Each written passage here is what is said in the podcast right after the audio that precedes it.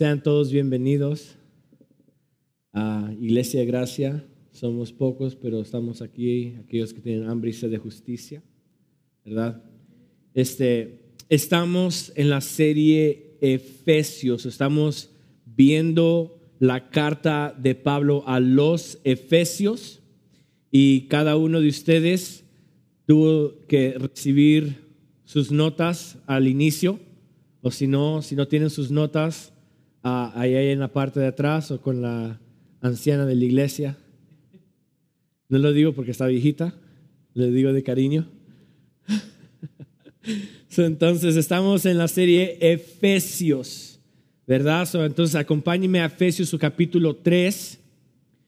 Y hasta este momento hemos leído los tres primeros capítulos de Efesios, ¿verdad? Efesios, su capítulo 1, Dios revela, Pablo revela a la iglesia las bendiciones que Dios ha derramado a todo aquel que es nueva criatura. Se recuerda en 2 de Corintios, de modo que si alguno está en Cristo, nueva criatura es, ¿verdad? Lo dijo Pablo en Corintios. Pero ahora Pablo en Efesios, su capítulo 1, revela cuál es esta nueva criatura que está en Cristo. Y las bendiciones que Dios ha derramado, según la Biblia y según Pablo y según el amor de Dios, dice la Biblia que Dios nos eligió, somos elegidos, somos santos, somos predestinados, somos redimidos, somos aceptados, somos perdonados, somos sabios o hechos sabios, somos uno con Él, somos herederos y somos sellados por el Espíritu Santo. ¿Verdad? Eso lo estudiamos en la primera parte, el primer capítulo de Efesios. También vimos la obra salvífica de la Trinidad. ¿Se recuerdan Efesios capítulo 2? Que el hombre natural es que es muerto.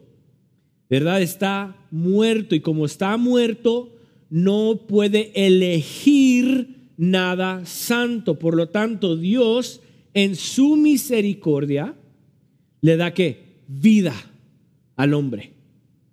El hombre por naturaleza, lo que estuvimos viendo en el capítulo 2, dice que el hombre es muerto espiritual, está, eh, es influenciado por las corrientes del mundo, es desobediente a Dios y es y a consecuencia de eso es que hijo de ira. Pero la obra salvífica de Dios que revela Pablo en las escrituras dice que somos elegidos por Dios, redimidos por el Hijo y sellados por el Espíritu Santo. Y esto es una hermosura.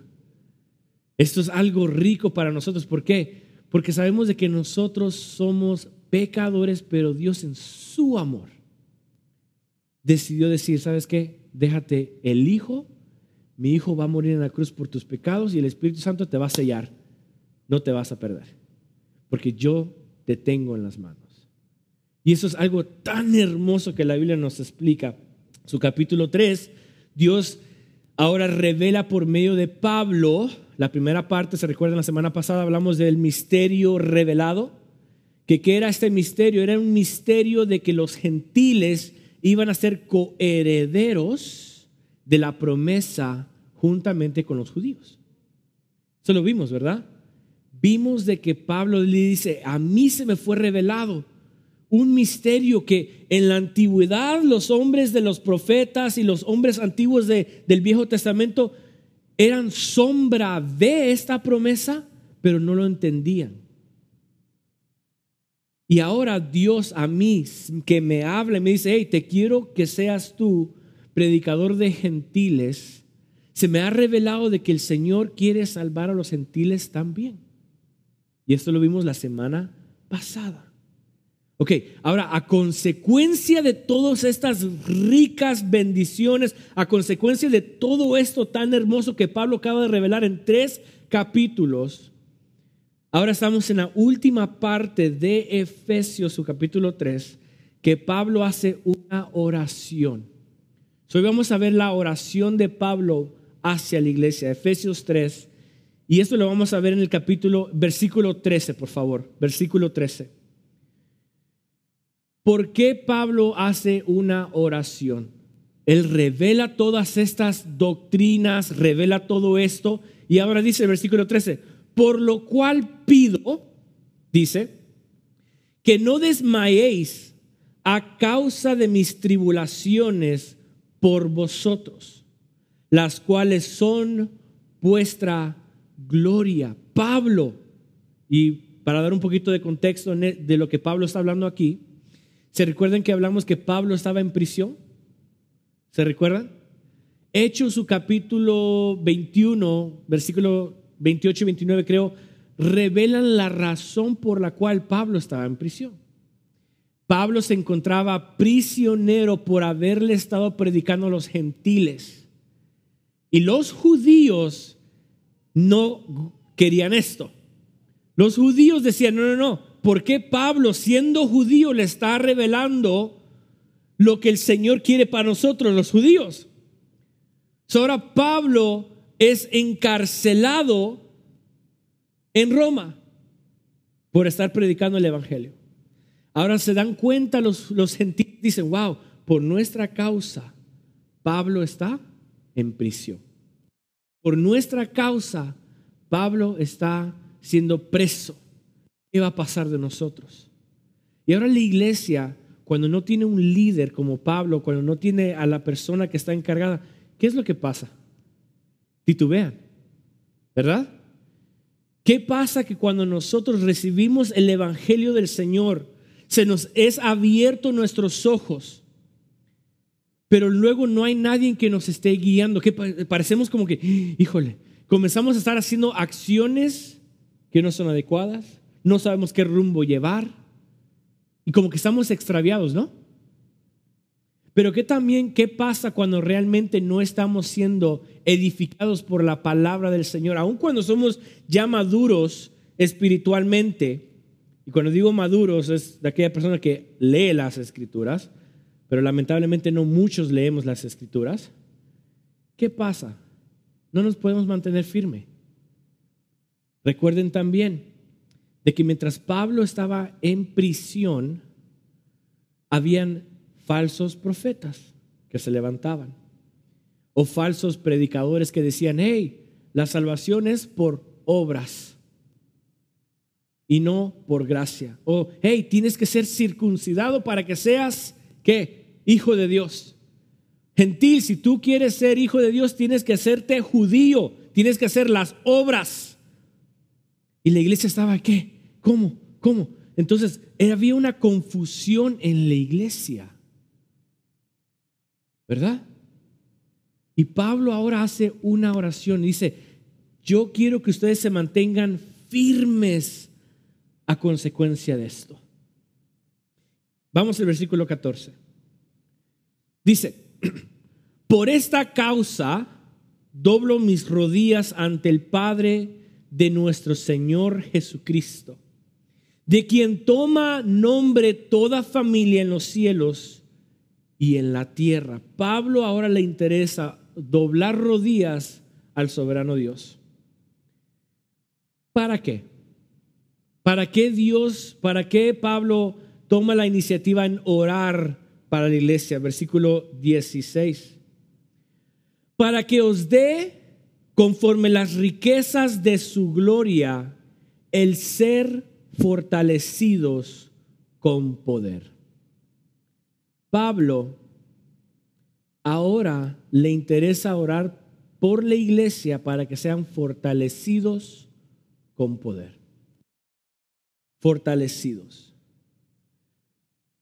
Recordemos de que en el inicio de esta serie hablé de que los primeros tres capítulos de Efesios era Pablo enseñando qué? Teología. ¿Se recuerdan? Hablé de esto, que Pablo enseñaba teología, eh, revelaba el plan de Dios para la iglesia, todas estas bendiciones. Ahora que Pablo revela todo esto, ahora Pablo siente la necesidad para que la iglesia se fortalezca en lo que acaban de aprender. Pues dice, por eso es que yo le pido a Dios que sean fortalecidos con poder en el nombre, en el hombre, perdón, interior por su espíritu. Pablo no está tan interesado aquí en el hombre exterior. Ojo, él dice que sean fortalecidos por el hombre interior, en el hombre interior por medio del espíritu. Es lo que está diciendo, ¿no? Está diciendo que quiere que ellos sean fortalecidos. Eso es la oración de Pablo. Pablo quiere que sean fortalecidos en el hombre interior. Ahora, en sus notas, ¿cómo es que la iglesia se puede fortalecer? Y Pablo va a revelar tres cosas aquí de cómo una iglesia se puede fortalecer en el poder de Dios. Porque todos necesitamos ser fortalecidos. Especialmente cuando viene la duda, llega la depresión, cuando llega la ansiedad, cuando fracasos llegan. Cuando cosas suceden, la iglesia necesita ser fortalecida. Y eso es lo que Pablo estaba diciendo. Yo estoy en cárcel por haberles predicado a ustedes. esto es una tribulación para ustedes. Pero por eso es que yo acabo de revelar todo lo que acabo de decir en los primeros tres capítulos. Lo acabo de decir para que ustedes sean fortalecidos. Y ahorita les voy a explicar cómo se van a fortalecer. Número uno, cómo es que la iglesia se fortalece. Reconocer la necesidad de la gracia. Y me van a perdonar, no hay notas en la pantalla, hubo un glitch en el sistema, en mi computadora más bien. No se van a poder ver las, las respuestas, pero presten atención. ¿Cómo es que la iglesia se fortalece? Reconocer la necesidad de la gracia. Reconocer la necesidad de la gracia. Esto es tan importante para ser fortalecidos en el Señor con el poder del Señor. Es reconocer la necesidad de la gracia. ¿Por qué? Porque sin las riquezas de Dios somos pobres. Están en sus notas. Sin las riquezas de Dios somos pobres. Sin el poder del Espíritu Santo somos débiles. Y sin la vida de Cristo estamos muertos. Vuelvo a repetir. Sin las riquezas de Dios somos pobres. Sin el poder del Espíritu de Dios somos débiles. Y sin la vida de Cristo estamos muertos. Esto es reconocer la necesidad de la gracia. Lo voy a repetir una vez más por la parte de atrás. Sin las riquezas de Dios, ¿somos qué? Pobres. Si Dios no muestra que dice, mas Dios siendo rico en misericordia, si Dios no revela la riqueza, es lo que Pablo está diciendo aquí, versículo 16, ah, para que os dé conforme las riquezas de la gloria. So, reconozcamos de que sin la riqueza de Dios somos qué? Pobres. Sin el poder del Espíritu de Dios somos qué? Débiles. Y sin la vida de Cristo estamos qué? Muertos. Debemos de reconocer eso, reconozcamos esto y eso, como dije, es muy importante. ¿Por qué? Porque creemos de que nosotros lo podemos todo. Y esto no es así. El hombre natural está qué? Muerto. No tiene vida. Eso no puede ser nada.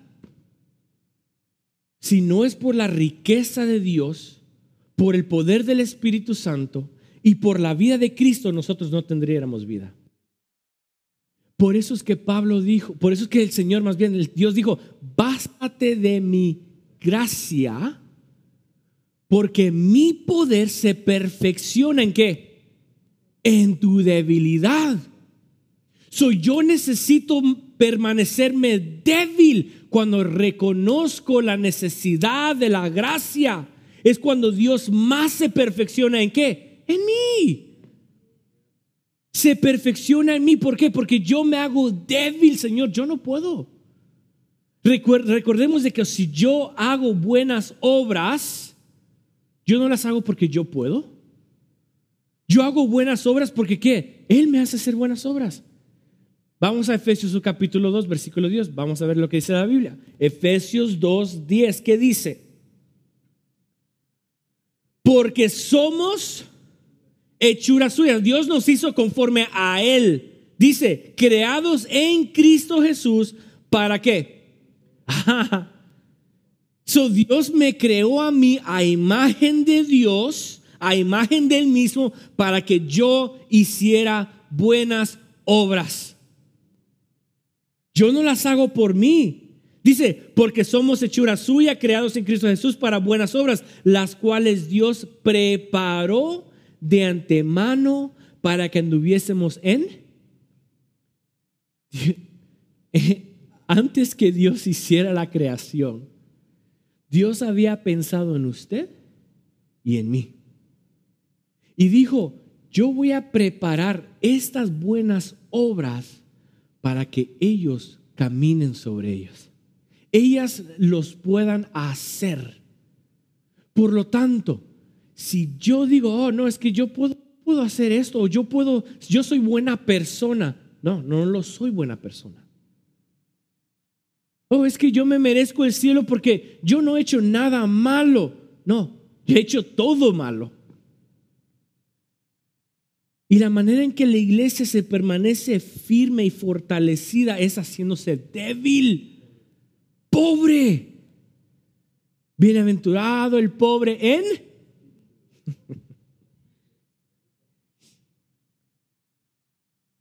La iglesia debe vivir reconociendo siempre la gracia de Dios, porque sin la gracia de Dios no somos nada. Ojo, vamos a un texto que a mí me encanta, que mi esposa me lo leyó y dije, wow, gloria al Señor. Deuteronomios 36. Deuteronomio 36. Y esto es lo que Dios hace en el hombre. Wow, o sea, oh, Dios me fascina mucho. Lo que Dios hace en el hombre. Dice, dice, y circuncidará Jehová tu Dios, ¿tú qué? Tu corazón. Ya no soy circuncidado, ¿qué? Por fuera. Y es lo que Pablo está diciendo, que sean fortalecidos en el hombre interior, porque lo de exterior ya no sirve. Y dice, el Señor Jehová, tu Dios, circuncidará tu corazón, el corazón de tu descendencia, o sea, que no solamente el tuyo, pero el de tus hijos y los hijos de tus hijos, para que ames a Jehová tu Dios con todo tu corazón y con toda tu alma, a fin de que, si yo amo a Dios es porque el Señor me ha cambiado mi corazón. No es porque yo elijo quererlo amar. No es porque yo digo, oh, yo soy buena persona y hago buenas decisiones y por lo tanto hoy elijo en amar a Dios. No, yo no quiero nada de ver con Dios, pero el Señor en su amor, que es rico en misericordia y amor, cambió ese corazón de piedra, como dice Jeremías, y lo puso con un corazón de carne. Y así es como se fortalece la iglesia, haciéndose débil. Señor, sin ti no soy nada. Que dice Juan 15, 5. Ah, Apartados de mí, nada podéis. la iglesia se fortalece cuando siente la necesidad de la gracia. Número dos, la iglesia se fortalece cuando es arraigado y cimentado en Cristo. Arraigado y cimentado en Cristo. Vamos al versículo 17 de Efesios 3, 17. ¿Qué dice?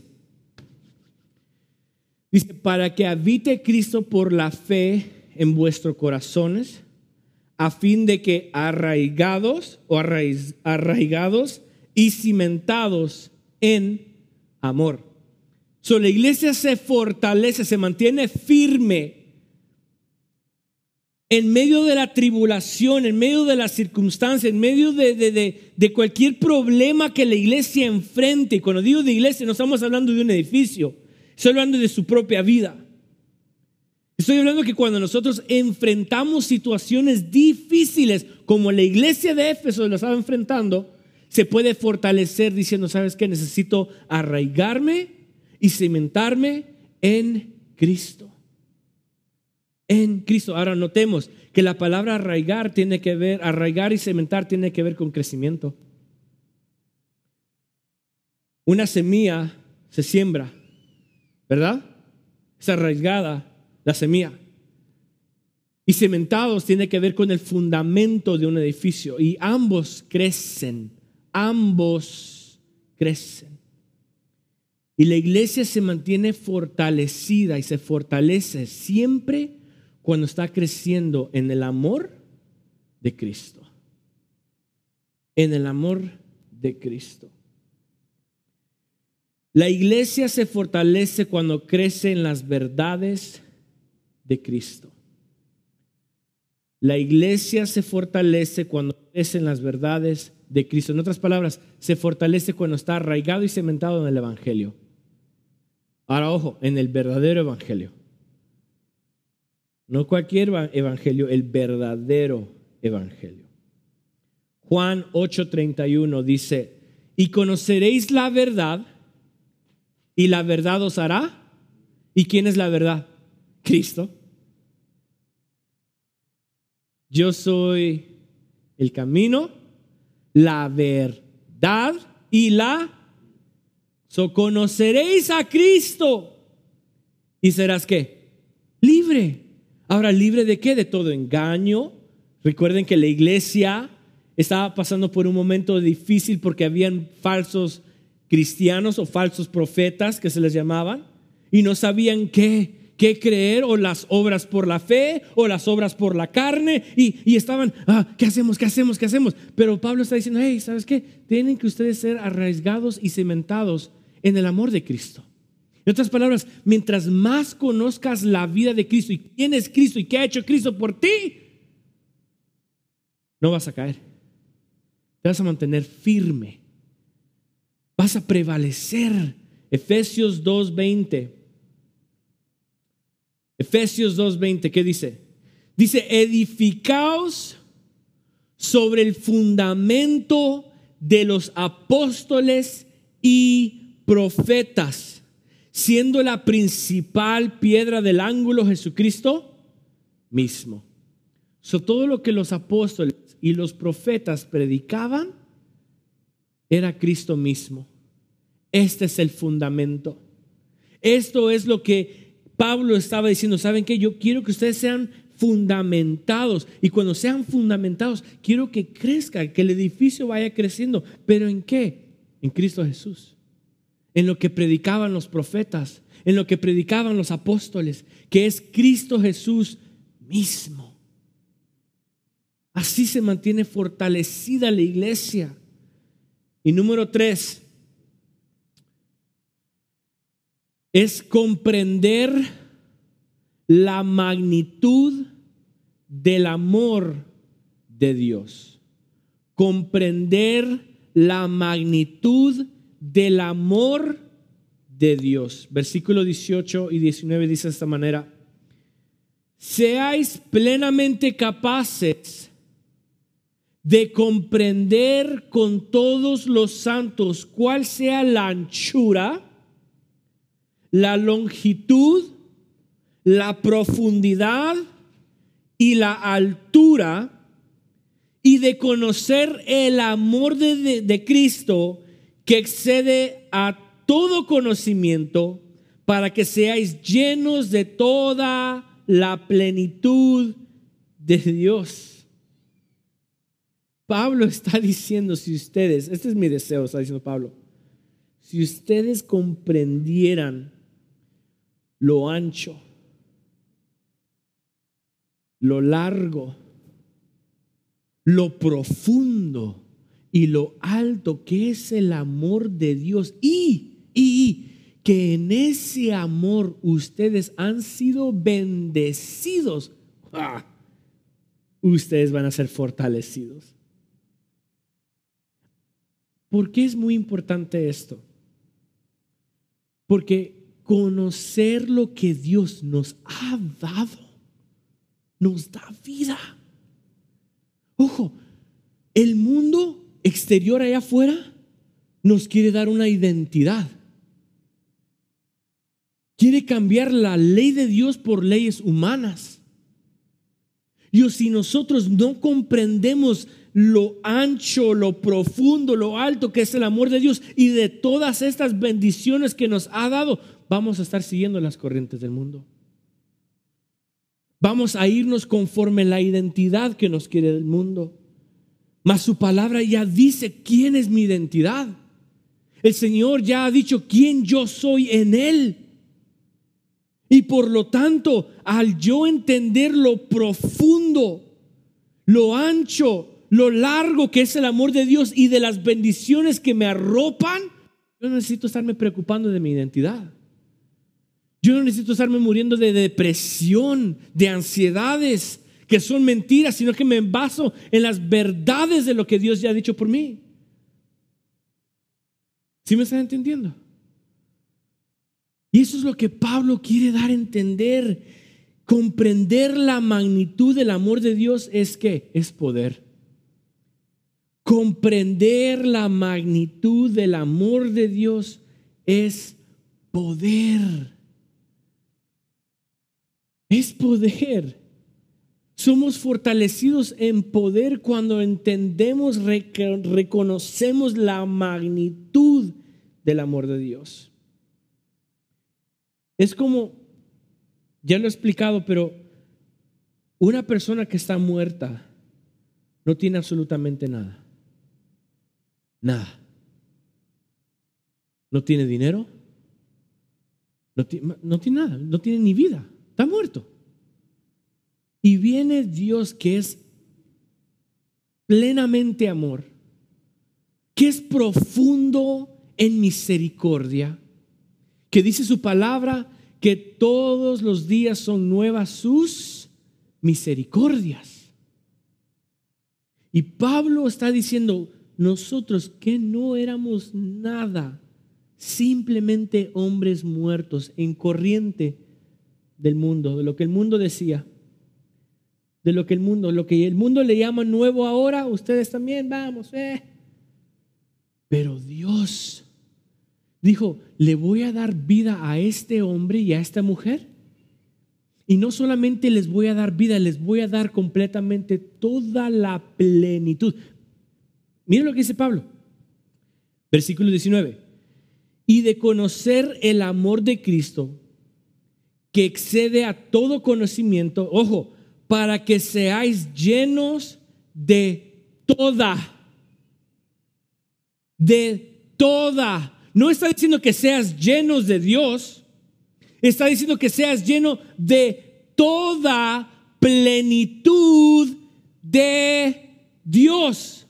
Está diciendo de todo lo que Dios es, de todo su carácter, de su amor, de su fidelidad, de su identidad, todo lo que Dios es, su plenitud, su esplendor, su gloria, ustedes sean llenos de todo eso de todo eso. Y ustedes se fortalecen cuando son capaces de comprender que Dios ya ha derramado todo en ustedes.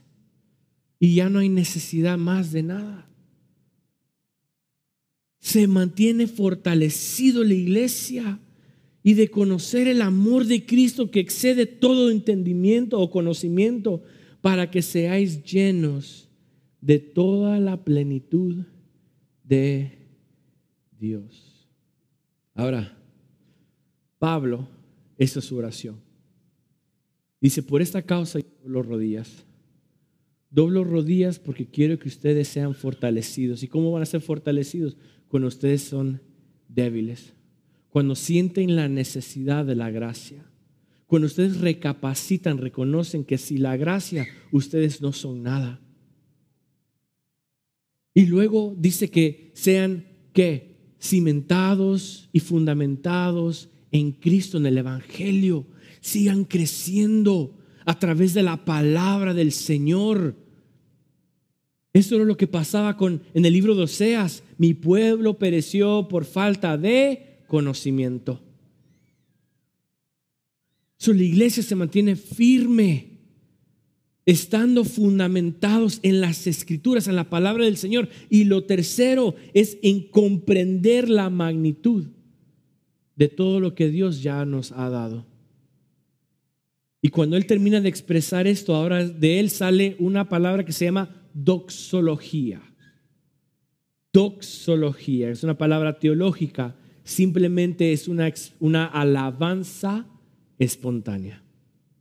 Y eso es lo que dice en el versículo 20 y 21 para terminar. Dice, y aquel que es poderoso para hacer todas las cosas mucho más abundante de lo que pedimos o entendemos según el poder que actúa en nosotros.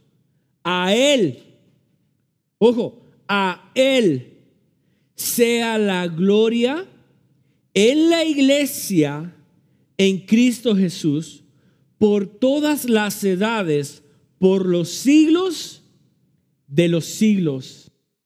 Amén. Pablo termina con una alabanza espontánea.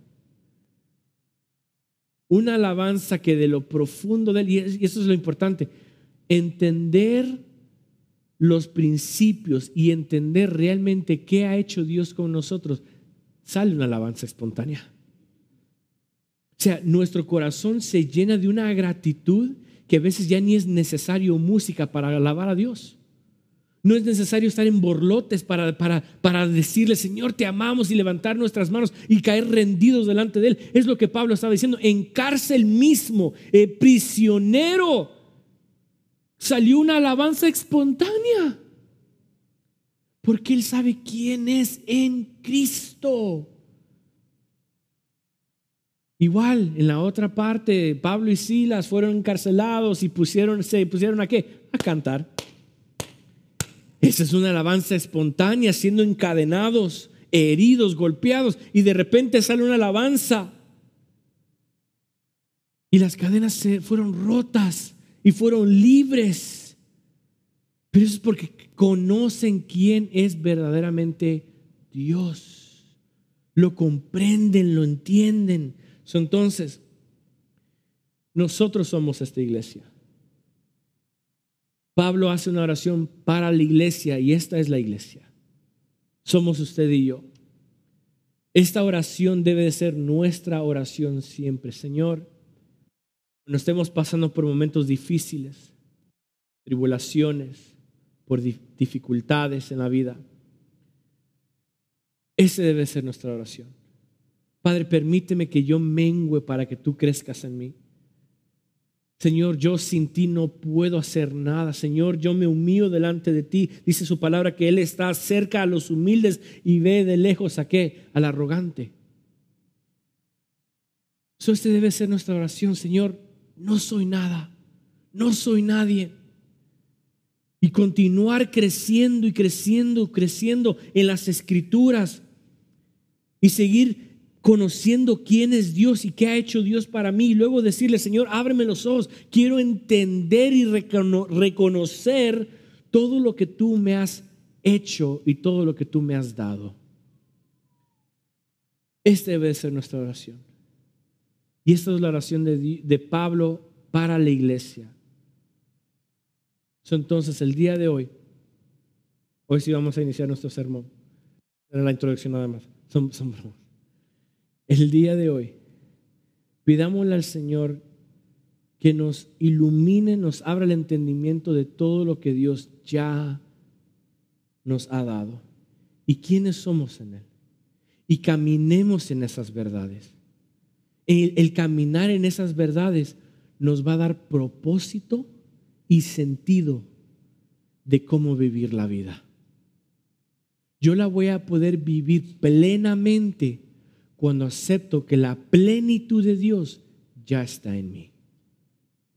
Su iglesia, seamos fortalecidos en el poder de Dios, en el poder que ya ha sido derramado en cada uno de nosotros.